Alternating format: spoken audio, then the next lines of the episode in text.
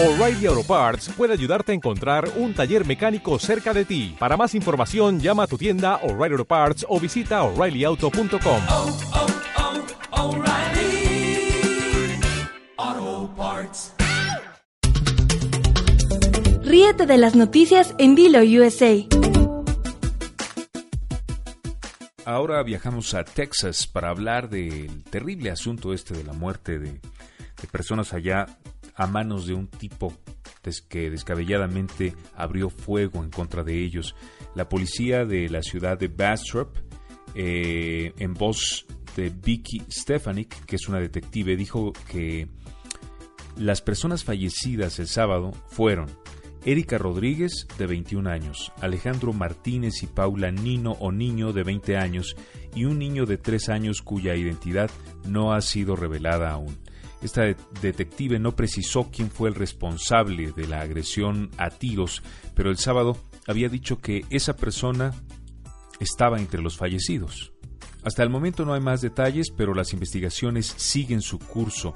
Esta ciudad, Bastrop, en Texas, es una localidad de unos 7.500 habitantes aproximadamente y está a 56 kilómetros o unas 35 millas más o menos al sureste de Austin, en el estado de Texas. Desafortunada información sigue ocurriendo, no hay más datos, como te comento, las autoridades no han querido decirnos cuál es el motivo hasta ahora, quieren estar bien seguros porque mira, como el horno no está para bollos, como la situación está que arde con esto de las agresiones en distintos lugares de los Estados Unidos, tanto a policías como a gente de la raza negra, como a hispanos, a latinos, a mexicanos, bueno, es un polvorín, ¿no? Eh, de este modo es que están siendo muy cautas, muy cautelosas eh, las autoridades en las declaraciones que emiten al respecto. Y hasta no tener los pelos de la burra en la mano, no van a decirnos exactamente qué ocurrió, así como la identidad del hombre, eh, porque eso sí se sabe que fue un individuo el que abrió fuego en contra de estas personas. Y de Texas nos vamos a California, al lado oeste de la Unión Americana, una operación de cuatro días realizada por las autoridades de inmigración enfocada en delincuentes prófugos en Los Ángeles específicamente y algunos otros condados pero del sur de California, concluyó con el arresto de 112 personas, informó este jueves la Oficina de Inmigración y Control de Aduanas. Esta operación es un ejemplo del actual compromiso de este instituto, que es la oficina, bueno, de esta dependencia, ¿no? Oficina de Inmigración y Control de Aduanas, que si tú no te cruzaste muy legalmente a los Estados Unidos, mejor la debes conocer por sus siglas en inglés ICE. Eh, la ICE detalló eh, en un comunicado que entre los detenidos había un mexicano. ¡Ay, qué raro! Ah, a mí sí me lo parece.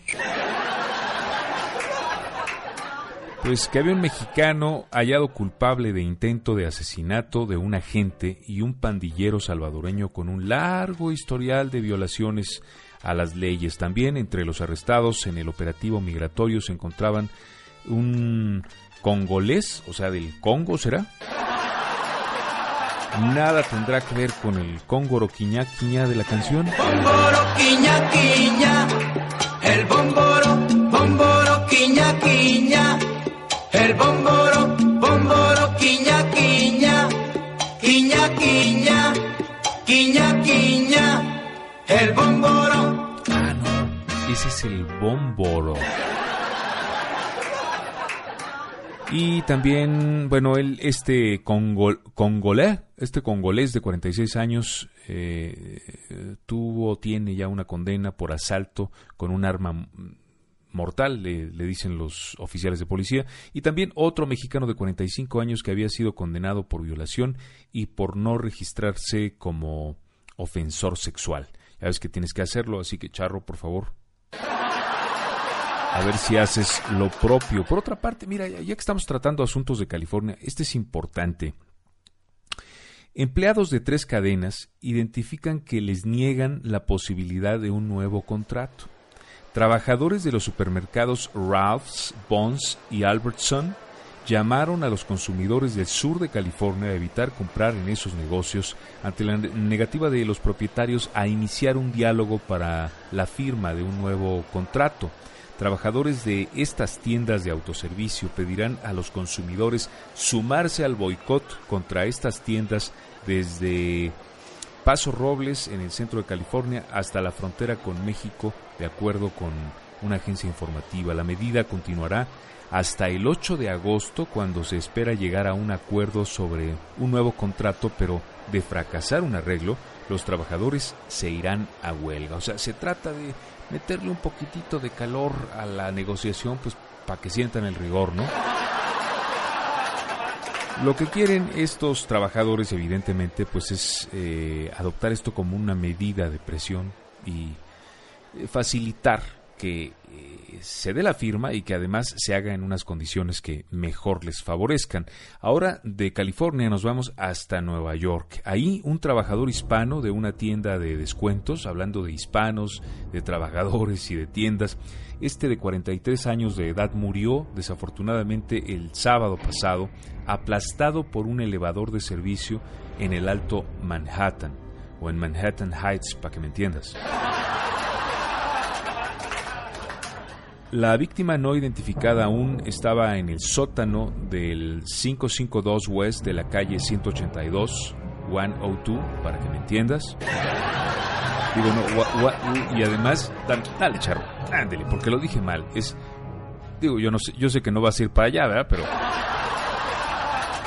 es de la calle 182 y dije 102 no es 182. Puedes poner atención, charro.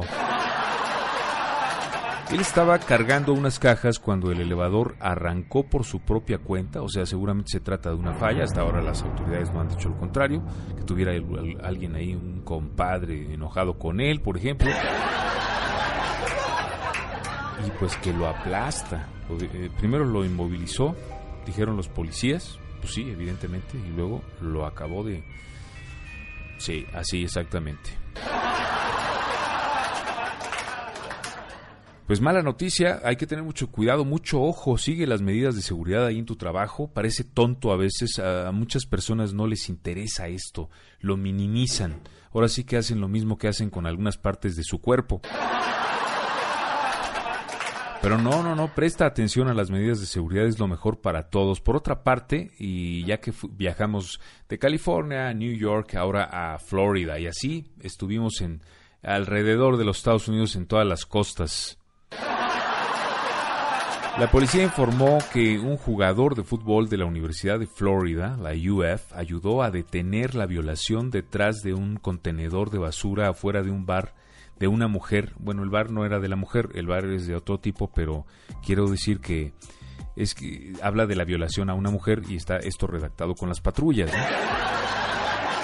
Su nombre, el nombre de este héroe es Christian García, en inglés Christian García y dijo a algunos miembros de la prensa que, bueno, a los miembros y también a los dueños de los miembros,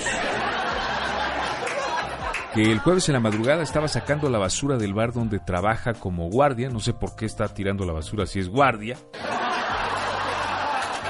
Precisamente por eso se dio la violación, porque en vez de estar vigilando estaba tirando la basura y trapeando seguramente. Pero al, a final de cuentas, pues ayudó, ayudó y evitó se asomó y salió, ¿no? Ya sabes. Me lo imagino saliendo por la puerta trasera con su bote de basura en las manos, ¿no? Ah, chihuahuas. Y de pronto escuchó unos sonidos y unos ruidos y dijo, ay, güey, a ver. Y dice que pues pensó que era una parejita que estaba en pleno fajecín ahí y decidió mejor ser discreto y, y retirarse. Bueno, eso dijo, para mí que se quedó ahí viendo. Y tan se quedó viendo que descubrió que mientras que el tipo se movía, se movía como la hierba de la canción, que se movía, se movía, pues la muchacha en cuestión, la muchacha en cuestión no se movía y le pareció muy extraño, dijo, "Ay, ¿no será mi vieja?" Entonces ya se fijó bien y se dio cuenta que en realidad el tipo estaba intentando violar a una mujer. Y entonces es que él actuó y eh, pues se abalanzó. Espero que nada más haya abalanzado para evitar esta violación y no que además haya dicho, no, yo, yo, yo, yo, aquí, en, en vez de ella, yo, en vez de ella, yo. García dijo que él y otro testigo se acercaron a la pareja y detuvieron la violación. Cogí, ya ves, ya ves. Ah, no, no, no, no, no, no. Ya leí bien. Cogí al hombre por el hombro, dije, no, pues sí, ¿qué pasó, no? Y le dije que soltara a la muchacha. Yo diría que el incidente se terminó en ese momento. Le dijo García, esto fue lo que dijo García tanto a la prensa como a la policía. Pues bien por García, qué bueno que a final de cuentas hizo su chamba, ¿verdad? Ya ahora resulta que a veces hasta nos sentimos ya satisfechos, a gusto, felices y contentos por el hecho de que alguien haga su trabajo y lo haga bien. En este caso, creo que él lo estaba haciendo mal, pero acabó rectificando y haciéndolo bien. Y ya con esto nosotros damos paso a algo más en esto que, ¿cómo, cómo dijimos que se llama? Es el único noticiario para reírse de las noticias Dilo USA. Ríete de las noticias en Dilo USA.